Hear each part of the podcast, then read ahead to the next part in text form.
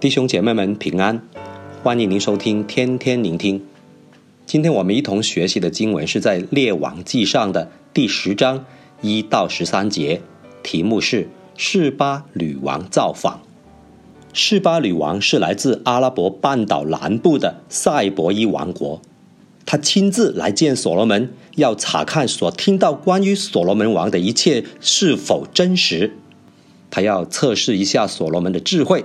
不断的问他很多的难题的话，但是所罗门全部都答出来了。当他看见他的国的富丽堂皇，他不得不承认，他所听到的赞扬所罗门的报道只是片面而已。他送大量的金子和香料给所罗门，也收了所罗门大量的礼物，回到他的本国去。在本处的经文是强调所罗门的尊荣。从铁器到船只，从象牙的宝座到手造的战车，所罗门拥有一切人所渴望的东西，并且数量呢多得让人炫目。富裕的示巴女王因所罗门的智慧和他的国家的荣华，诧异的神不守舍。这是神应许所罗门将要得到的一切的现实。圣经为什么那么专注所罗门的财富呢？在旧约时代，财富被认为是神赐福以及人生活正直的证明。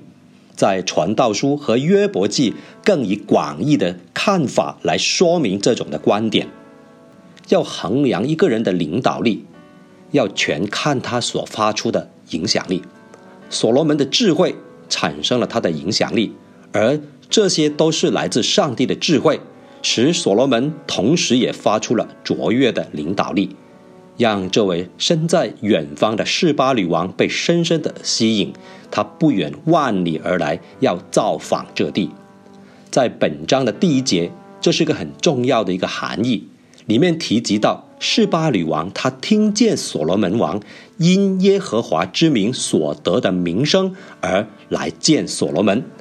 强调的是，所罗门的影响力与智慧是无足轻重的，但是这一切的荣耀和能力只有一个原因，就是所罗门只有添加了上帝的名声才算为重要。这是第一节讲到的，因耶和华之名所得的名声了。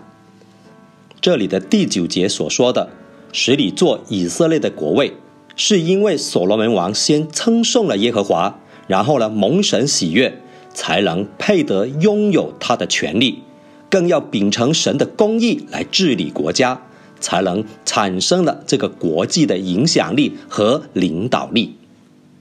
示巴女王的造访，收获了她想要得到的东西，她丰丰富富地转回了本国。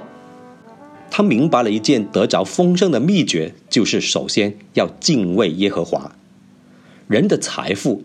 并不证明他在神面前过的是真正的生活，贫穷呢也不表示这个人犯了罪。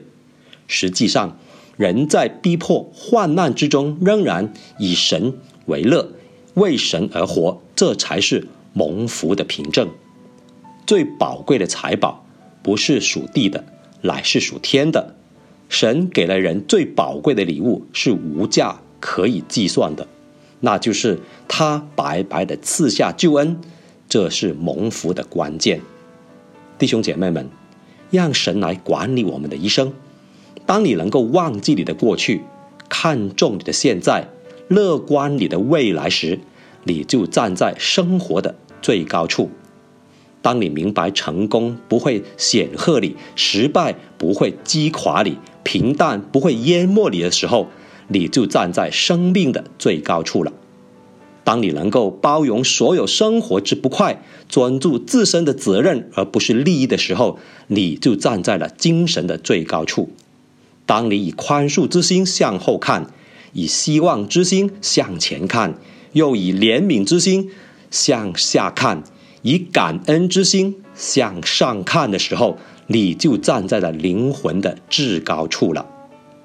当你能够谦卑顺服神，敬畏遵行他的旨意，你也能如同所罗门王一样，因为神的缘故，发挥你出色的影响力和领导的能力，能够为主发光，吸引更多渴慕真理的人来造访，一同在我们神的国度中得着丰盛的生命。祝福大家